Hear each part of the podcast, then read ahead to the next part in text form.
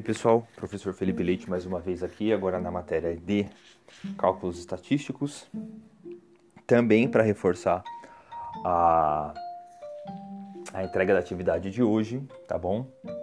Eu expliquei na última aula como que funciona os sete, as sete etapas do processo de elaboração de uma pesquisa estatística vocês precisam é, replicar essas sete etapas com as suas próprias palavras, fazer uma breve explicação de cada etapa. Tá bom, pessoal? Mesmo esqueminha, postem para mim se vocês estiverem no computador. Vocês vão na nossa equipe geral, a abinha de tarefas, vocês vão poder anexar, fazer o upload do arquivo de vocês. E se, e se vocês estiverem pelo celular, vocês vão em geral na, na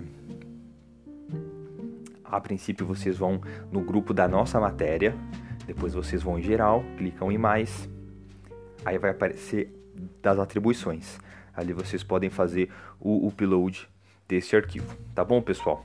Lembrando que é só através desse upload que eu vou poder contabilizar menção e presença, tá bom?